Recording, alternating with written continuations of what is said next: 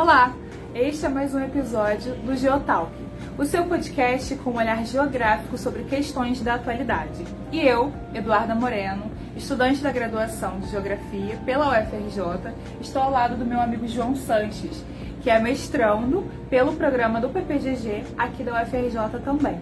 E hoje nós vamos abordar a imagem como um discurso, né, que vai ser o tema desse episódio, e nós vamos falar como a imagem tem esse poder de manipular, de convencer, de persuadir as pessoas para ideias, discursos, desejos e opiniões. Exato. E, e junto com a, oralidade, né, a fala, é, os recursos imagéticos eles são fundamentais para poder confirmar determinadas expectativas, para poder criar determinadas narrativas e para poder evidenciar é, mobilizações, evidenciar afetos, evidenciar apoios, e isso em diversos campos da vida social. Né?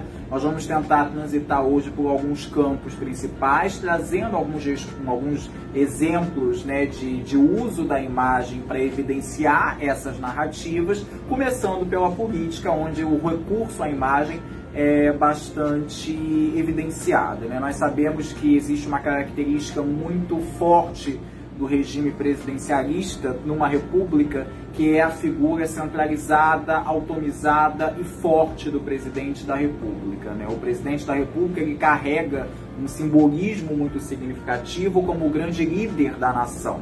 Então nós temos uma forma de, de governo, nós temos uma forma de gestão do território, do espaço nacional, muito focalizada em uma pessoa especificamente. Por mais que isso não seja verdade, Afinal de contas, nós temos sistemas, organizações, instituições, sistemas de freios e contrapesos que de fato é, promovem a governança política nacional.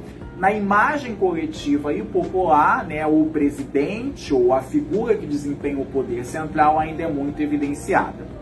E ao longo da história, né, nós tivemos diferentes presidentes da República que usaram desse projeto, desse discurso imagético, né, fortalecido, consolidado, para poder criar uma série de narrativas de apoio, narrativas inclusive até mesmo messiânicas, né, para poder validar as suas decisões e validar a sua importância diante da população. Né? Rapidamente, eu me lembro de alguns é, é, ícones, vamos dizer assim, é, ao longo dessa história, né, que mostram como o discurso, ele, como a imagem é uma ferramenta importante. O primeiro deles eu acho que é o Jânio Quadros.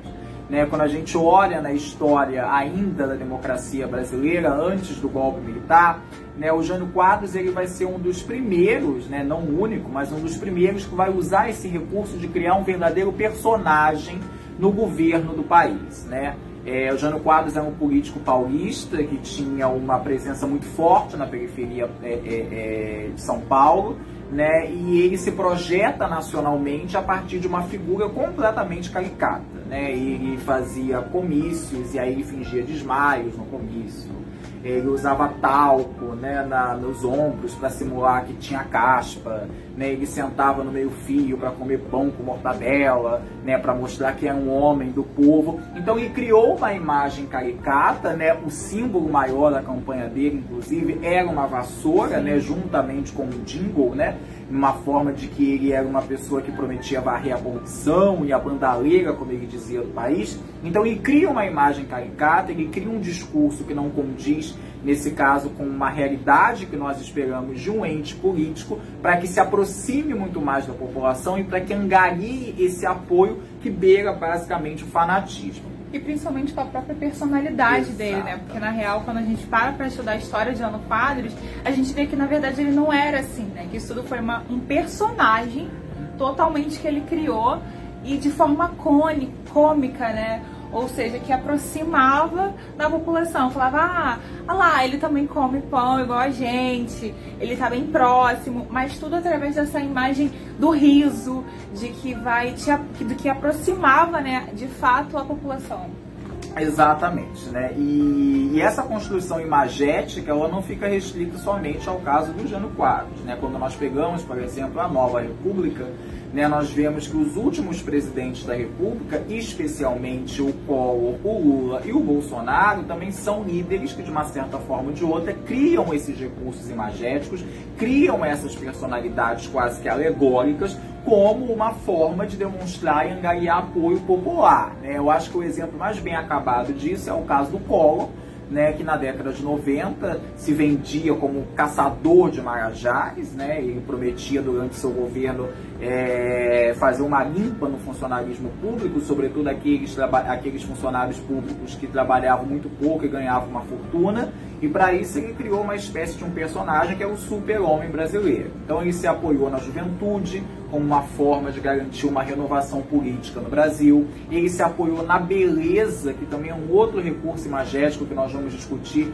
nesse episódio, que é um recurso que é muito utilizado não apenas na política, mas também em vários outros meios da vida social, porque a beleza transmite uma ideia de confiança, a beleza transmite uma ideia de estabilidade, aceitação na sociedade, aceitação acima de tudo, né? Então ele também usa esse recurso da beleza como instrumento político para angariar apoio popular e pavimentar o seu caminho à presidência. E isso foi muito ajudado, inclusive, pela mídia. Numa época que não tinha redes sociais, numa época que não tinha é, um acesso à internet pleno no país, né, era a televisão esse principal recurso imagético que o Collor utilizava para criar esse personagem que foi amado pela população. Então, dominicalmente, aparecia lá nos programas televisivos o Collor pilotando aviões da FAB, o Collor fazendo Cooper na, na, em Brasília, o Collor é, é, nadando, enfim. Então isso mostra como esse recurso imagético, que é ali a beleza, a juventude e o vigor,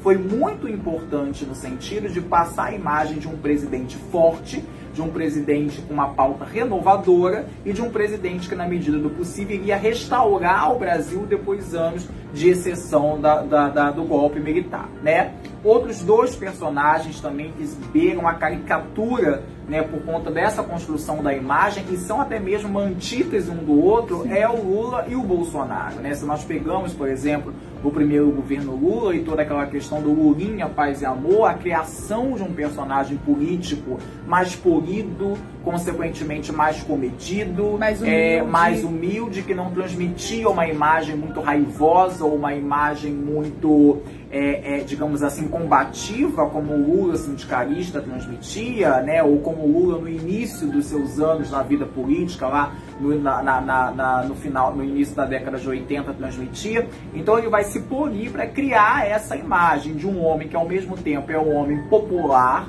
mas consequentemente é um político que pode ser aceito pelo mercado, pode ser aceito pelas instituições no geral. E do outro lado, o Bolsonaro também, que de uma certa forma ou de outra pavimentou um personagem ao longo da sua campanha política, né? Primeiramente, um personagem antissistema, né? Ele se vendeu a todo momento como um político outsider, né? Surfando nessa onda que não é exclusividade do Brasil, mas várias outras democracias ao redor do mundo, né? Com líderes políticos que viraram presidentes, inclusive, que eram contra o sistema ou se vendiam contra o sistema, sendo que eles estavam inseridos no sistema há muito tempo, né? Isso é interessante notar.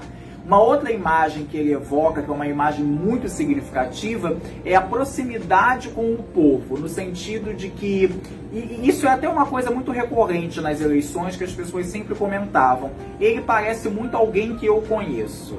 Né, um tio, um amigo, é, alguma, algum vizinho, né, alguma pessoa muito próxima a gente que tem aquela personalidade dele, né, histriônica, com sinceridade ao extremo, né, com uma, uma, uma com sarcástica e etc. Então essa imagem também, uma imagem de originalidade, eu acho que é isso que ele vende, né, como no seu, no seu perfil como político, também pavimentou muito esse sucesso dele frente às campanhas políticas. Então eu acho que esses exemplos, eles são muito didáticos da forma como a imagem ela é trabalhada, né, para que ela vire um discurso, né, de que o discurso ele não é somente um discurso escrito, o discurso ele não é somente uma coisa gravada no mármore, mas ele é trabalhado e retrabalhado com imagens ao longo do tempo. Isso não é uma esfera exclusiva da política, né? Outras, outras áreas da vida social também trabalham com essa questão. Ainda na esfera política, eu lembrei de uma outra imagem que é muito significativa,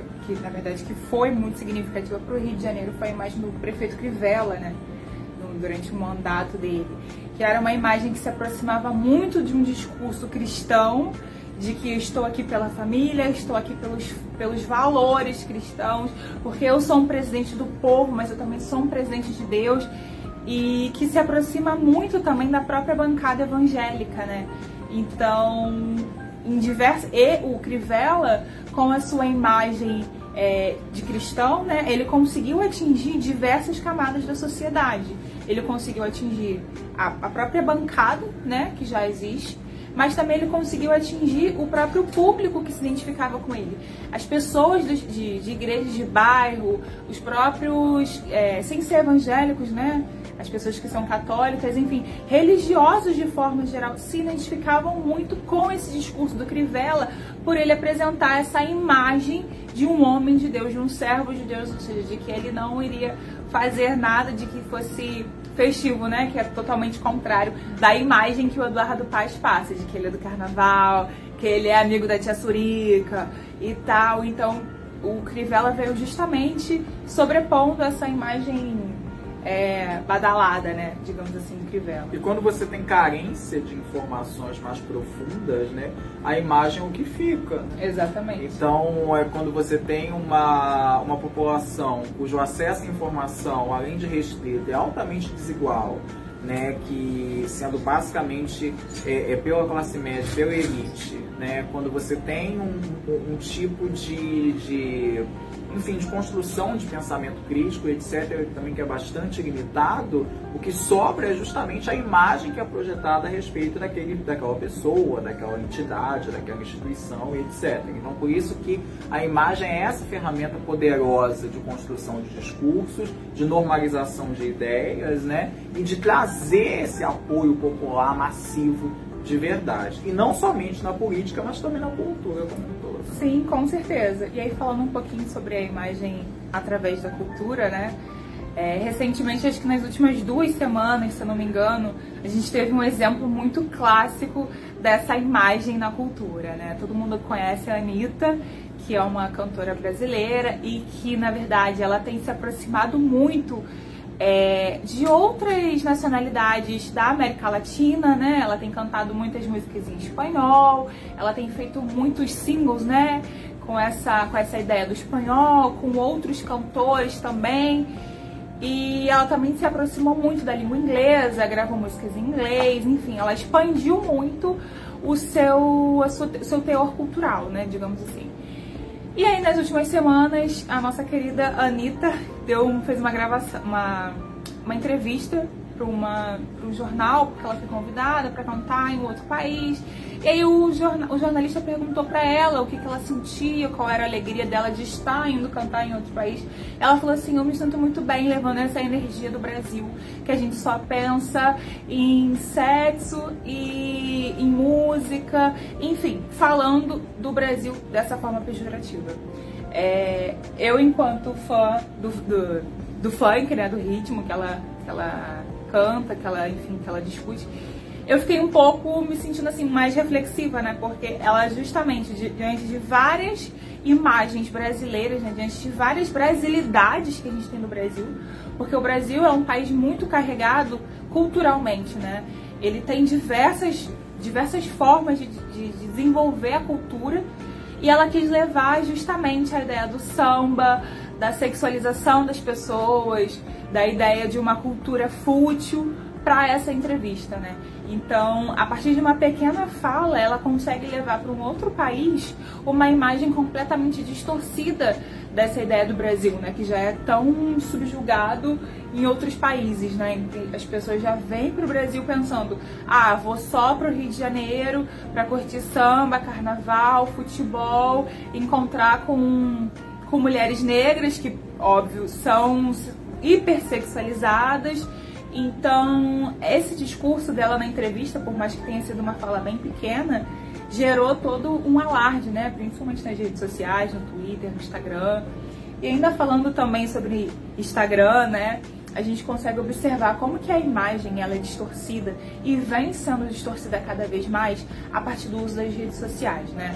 Com o advento dos filtros nas redes sociais, o filtro é o quê? Você colocar, você seleciona uma pré-imagem, né, que tem lá que vai afinar seu nariz, vai clarear o tom de pele e você escolhe aquela como se fosse uma segunda pele e coloca por cima da sua pele original. E aí essa pele que coloca por cima, ela vai é, afinar seu nariz, vai reduzir espinha, vai deixar sua pele mais clara. E aí o que está acontecendo é uma confusão na imagem das pessoas, nessa distorção de imagem. A partir do momento que a pessoa se olha naquele filtro e se vê assim, de um jeito é, embranquecido, mais belo, determinado ao padrão da sociedade que hoje né, tá posto, em que as pessoas têm que fazer cirurgias plásticas, enfim, afinar nariz, fazer rinoplastia, ela já não, quando ela se olha normal no espelho, ela já não quer mais ter aquela imagem, né? Eu conheço muitas amigas minhas que falam assim, cara, hoje eu me sinto muito mal ter que me olhar no espelho, porque eu não sou mais a mesma pessoa que eu sou no Instagram. Eu não consigo mais tirar foto no Instagram sem filtro. Porque quando eu vou tirar uma foto sem filtro, eu não me reconheço mais ou me acho feia. E isso, assim, é uma coisa tão problemática. A forma como essa distorção de imagem tem feito mal para as pessoas num nível tão elevado em que começa a acontecer uma série de distúrbios, né? Distúrbios alimentares, onde as pessoas param de comer ou comem em excesso pela própria ansiedade, questões com a saúde mental, a própria aceitação do corpo. Uma outra problemática, né, que é assim, enorme, que é o próprio embranquecimento, né? E aí diversos criadores de conteúdo que fizeram filtros para pessoas negras, né? Porque já que a maioria dos filtros é, embranquecem as pessoas, alguns criadores de conteúdo foram lá, fizeram filtros que fossem se adequar à pele de pessoas negras, ou seja, que não fosse modificar em nada, fosse só dar um cenário legal para uma foto diferente. Enfim, mas isso a gente consegue observar o, tanto que a imagem tem essa capacidade de distorcer não só os discursos, como a gente apontou aqui na política, mas principalmente dos desejos, né? Dos desejos de, de corpo, dos desejos de, de você alcançar aquela, aquele ideal, né? Aquele corpo ideal, aquela beleza ideal. Então, assim, isso é muito complicado, né, João? Trazem angústia, ansiedade, problemas psicológicos, mentais muito graves. E aí, para finalizar, né, ao longo dessa discussão, quando a gente também fala de imagem, a gente também tem um referencial espacial de imagem muito significativo, né? sobretudo nas cidades. Né? Existe um termo é, que é muito popular dentro da geografia urbana, que é o chamado Guerra dos Lugares. Né? O que, que seria a Guerra dos Lugares? Né? Seria como as cidades e territórios ou regiões eles tentam atrair para si investimentos dos mais variados possíveis em termos de infraestrutura, em termos de alocação de recursos, em termos de é, instalação de, de, de empresas, né, grandes hubs de tecnologia, etc. E essa guerra de lugares é muito focada na questão tecnológica, né? é muito é focada na questão imagética, né? porque é necessário que você crie uma imagem de uma cidade é, é, desenvolvida, que você crie uma imagem de uma cidade tecnologicamente desenvolvida, que você crie uma imagem de uma cidade interconectada. Né? Então a tendência, né, e cada vez maior, é de que os investimentos de capital internacional que fluem dos países centrais para os países semiperiféricos e periféricos, é que você crie uma paisagem urbana que seja igual. Né? Se você hoje pegar o skyline, né? o que, que é o skyline? Skyline é aquela, aquela visão que você tem é, parcial da cidade. Quando você pega o skyline de uma cidade, né, não importa o local onde você esteja, o skyline vai ser muito semelhante. Né? Eu fiz uma experiência quando eu dei um curso no início desse ano sobre isso e eu mostrei diferentes capitais, né, diferentes áreas centrais de capitais de países do continente africano, de países do Oriente Médio, de países do continente americano e de países da Europa. Né? Então é uma imagem de, de Nova York, uma imagem de São Paulo, uma imagem da, da, de Cape Town e uma imagem de Dubai. Né? E os alunos eles não conseguiram identificar, por exemplo, a localidade dessas, dessas imagens, né? porque a gente vê que grande parte dessa reprodução imagética das cidades ela vem se tornando um padrão. Prédios muito altos, prédios envidraçados, centros muito adensados, né? É, é, é, a presença de grandes corporações e empresas uma próxima à outra. Então nós vemos também que as imagens elas vão padronizando cada vez mais o espaço numa tentativa de você tornar o espaço racional do ponto de vista econômico e comercial. Então tudo é imagem, na verdade. Né? Nós somos cada vez mais, e com as redes sociais, né, e com todo esse advento da tecnologia, nós somos bombardeados diariamente com imagens, né? E, e, muitas das vezes essas imagens elas provocam o nosso olhar a olhar determinados elementos e a ignorar outros elementos completamente. Acho que a rede social, o Instagram sobretudo, é uma coisa muito interessante, né? Sim. Porque é justamente um local de compartilhamento de imagens, mas que tipo de imagens são compartilhadas lá, que tipo de imagem nós consumimos e como essas imagens direcionam o nosso senso crítico, o nosso olhar do nosso olhar sobre o mundo. Isso é muito interessante, né? E principalmente quais lugares estão sendo transmitidos através dessas imagens, né? E um pouquinho mais da geografia, né, que a gente pode trazer aqui, é essa estética do espaço que é passada a todo momento, que ela ressalta ainda mais essa desigualdade social, né? Para deixar bem, bem claro mesmo é, a estética da Zona Sul da cidade do Rio de Janeiro, por exemplo, é uma estética mais clean, é uma estética que tem árvores no entorno da, das ruas, é, tem a própria praia, né? A, enfim, a, a, região ali da praia. É, é, uma, é uma estética que é passada de um bairro tranquilo, de prazer de você morar ali. Sobre, enquanto isso, nas, nos bairros do subúrbio, na Zona Oeste, na Baixada Fluminense, a estética que é passada né, do, do, do local é uma estética do caos de lixo no chão, de gente indo trabalhar, do próprio movimento pendular dessas pessoas que saem para ir trabalhar no centro, como o João falou, né? E também nesses lugares da Zona Sul, enfim. Então a gente pode perceber como que a estética do espaço, ela também é muito retratada para apresentar e para identificar as desigualdades espaciais né, e as desigualdades sociais. Enquanto que um lugar é muito bonito, muito belo, outro é muito feio, com a estética do caos, é desorganizado, com lixo, poluído. Isso também é uma e, grande enquanto questão. Enquanto você falava, né? me veio uma coisa também, que é a própria atividade turística, né? Você vê que grande parte das atividades turísticas hoje, sobretudo locais específicos, eles são movidos a essas imagens projetadas pelo Instagram. Muitas pessoas, inclusive, quando viajam para determinados locais, elas querem reproduzir e conhecer fotos que elas muitas das vezes viram pelo Instagram.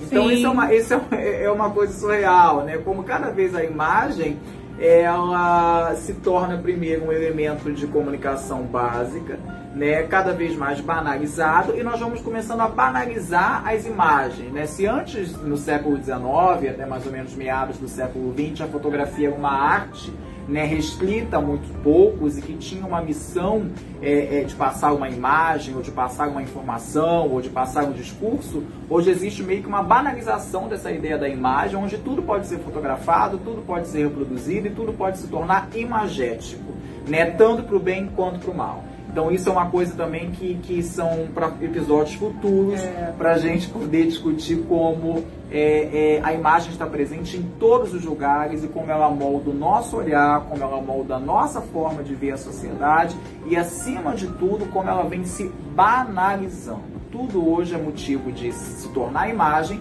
para que nós possamos mostrar que nós estamos ali né, que nós não estamos mortos digitalmente ou que nós não estamos excluídos de toda essa interligação digital. Diversos artistas plásticos têm até problematizado muito essa ideia da foto e da selfie em museu, teatro, cinema, porque se você vai a um teatro, é, na verdade, se você vai a um, a um museu e aí tira foto de uma exposição que foi colocada ali só para as pessoas irem até aquele lugar e descobrir aquela imagem visualmente, né, ali ao vivo, você destrói todo o trabalho do artista, né? Então, enfim, são diversas críticas que podem ser feitas, né? Pois é, é, é um assunto que não se esgota por enquanto, muito Sim. pelo contrário, dá margem para várias outras análises, dá margem para várias outras discussões, mas acho que fica a reflexão né, de Sim. como as imagens, sobretudo nesse ano eleitoral, elas têm um poder fundamental de moldar as nossas ideias e moldar as nossas escolhas. Então, mais do que nos deixar levarmos por imagens, é necessário que haja um aprofundamento a respeito delas e que se entenda o contexto em que elas são produzidas. Né? Tanto é que as imagens são tão necessárias que a gente agora tá aqui no Exatamente, YouTube e no Instagram. Vocês veem a exatamente, gente. Exatamente. Antes vocês só ouviam as nossas Pois vozes é. pelo YouTube ou pelo Spotify. Agora vocês conseguem nos ver. Então, Exato. ver é, uma mulher preta, um homem, é, enfim, assim, apresentando o Geotalk é muito, muito, muito, muito válido também. Exato. Então, não é à toa que a imagem é super válida pra nós todos também, né? E as imagens elas têm que ser vistas com olhos críticos. Todas as imagens traduzem uma mensagem e é essa mensagem que precisa ser decodificada e é essa mensagem que precisa ser lida. Então, mais uma vez, obrigado pela paciência, obrigado pelos que acompanham o, o- o- o- podcast, elogiam, dão recomendações. Nós ficamos muito felizes com isso. Agora a Duda voltou, nossa dupla voltou, estava É. só sozinho, agora eu voltei com a minha dupla. E na próxima semana nós vamos trazer mais episódios com novidades, inclusive, do nosso Geotalk. Muito obrigado a todos e até uma próxima vez.